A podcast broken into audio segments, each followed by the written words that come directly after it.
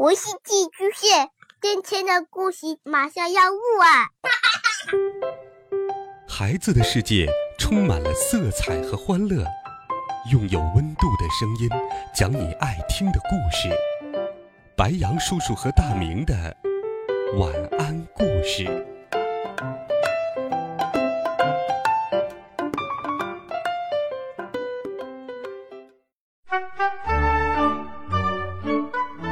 小朋友们、同学们，大家好，欢迎收听白杨叔叔讲故事。今天，白杨叔叔继续给你准备了最后一集——消除隐患。上一集我们讲到，杨哥和他的爸爸以及朱莉来到了 S 国的国防部，试图说服国防部长。正在这时，国防部长。接到手下报告称，S 国的虎鲨舰队遭到不明军事力量的袭击，已经全部沉没。国防部长大惊失色：“你说什么？”不过他很快冷静了下来。我以前听军事迷老肥说过，虎鲨舰队是 S 国的王牌舰队，也是位列世界前七位的最强舰队之一。连这样的舰队都会沉没。可见来者不善，并且实力强悍呢。电视屏幕上播放出军舰遭到袭击的情景。只见风平浪静的大海上，一支由一艘两栖登陆指挥舰为旗舰领头，由十几艘核动力导弹巡洋舰、导弹驱逐舰、护卫舰、攻击型潜艇，以及一些后勤保障船组成的浩大舰队。正耀武扬威的在大海上航行着，可是突然间，虽然看不到任何攻击物，但是从旗舰开始，军舰纷纷爆炸，浓烟滚滚，火光冲天，并陆续沉没，场面惨不忍睹。在场的几个人，包括朱莉在内，全都看傻了。我说：“看来，猴子是提前行动了。”他一定是因为首都郊区的基地被摧毁，气急败坏，实施报复了。国防部长问：“这到底是怎么回事？”朱莉说：“我想，敌人制造出了隐形的机器人和隐形的战斗机、坦克、军舰和各种武器，虎鲨舰队就是被敌人隐形的轰炸机、导弹和潜艇击沉的。因为敌人是隐形的。”所以，虎鲨舰队难以提前防备。确实，猴子的隐身兵团像幽灵军队一样防不胜防。国防部长狠狠的捶了一下桌子：“可恶！”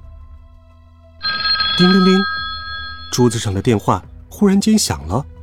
国防部长按了免提键，声音从电话里面传出来：“部长，总统在办公室等着要见您。”国防部长说：“好的，我马上过去。”国防部长带着我们乘坐直升机前往 S 国的总统府。直升机在总统府外面的草坪上着陆。下了飞机之后，国防部长就带着我们直接去了总统的办公室。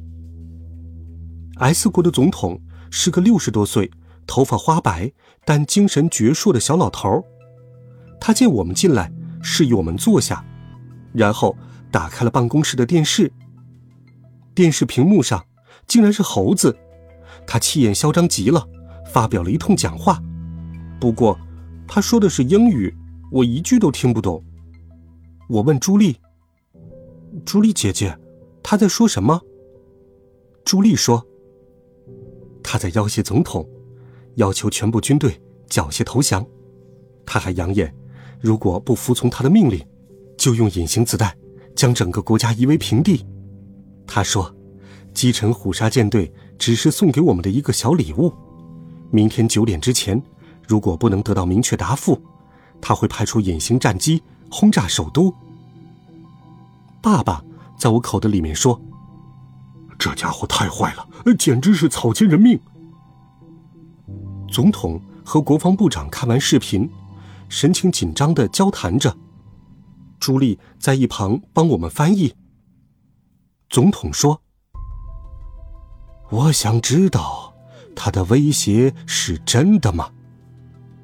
国防部长点点头：“嗯，是真的。”总统说：“难道我们一点反抗的能力都没有了吗？”国防部长摇摇头：“没有，敌人出动的是隐身兵团，我们看不见他们。”自然也没办法攻击他们了。总统说：“难道我们必须向邪恶势力投降吗？”总统说到这里的时候，听得懂英语的爸爸大声叫道：“绝对不行！绝对不行！猴子的精神不正常，向他投降等于是把全人类往火坑里推呀！”为了不让爸爸曝光，我只好装作是我在说话。总统问道：“他是谁？”朱莉介绍说：“他就是隐形药水的发明者。”总统充满期待的问：“你有办法阻止他吗？”S 国首都居住着超过一千万的人口，我们必须阻止敌人的屠杀。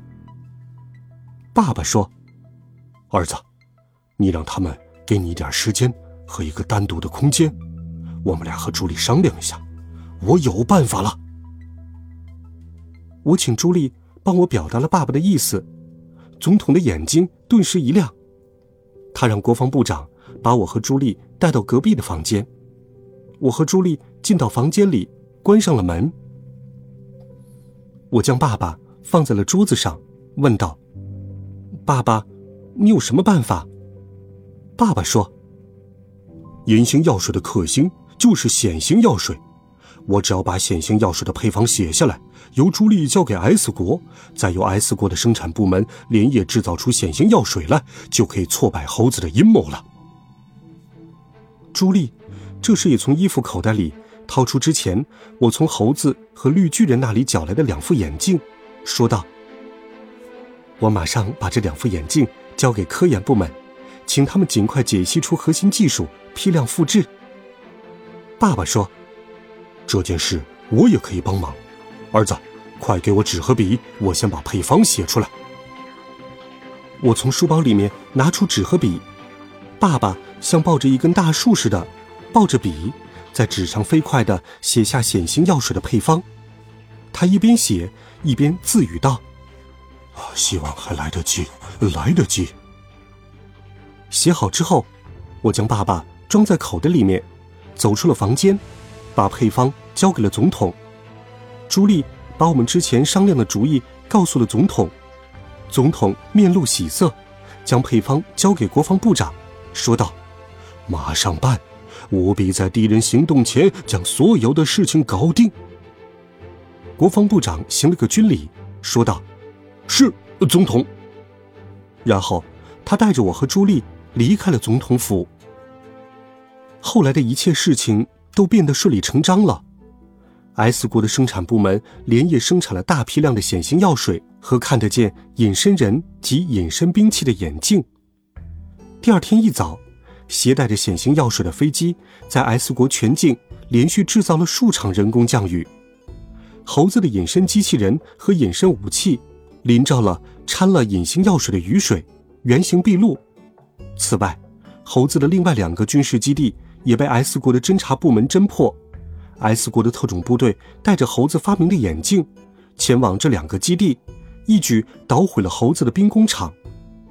S 国的警察和国际刑警合作，在 S 国全国范围内捉拿猴子的同党，世界各国也加入了这一行动，猴子的组织遭到了致命的打击。不过，有些遗憾的是，虽然。国际刑警和各国警察通力合作，布下了天罗地网，但是猴子和绿巨人还是没有被抓住，逃跑了。当一切尘埃落定，我和爸爸即将乘飞机回国的时候，朱莉到机场送我。上飞机前，他握着我的手，对我微笑道：“隐身小侠，这次。”多亏你和你爸爸的帮助，后会有期。”我说：“后会有期。”接着我又补充了一句：“朱莉姐姐，你还是笑起来更好看。”朱莉笑得更开心了。我和爸爸回到了国内，为了不影响我们正常的生活，朱莉和警方都没有将我是隐身小侠的身份公之于众。另外，我也不当隐身小侠了，因为爸爸为了防止悲剧再次发生，撕毁了隐形药水的配方，并处理掉了所有的隐形药水。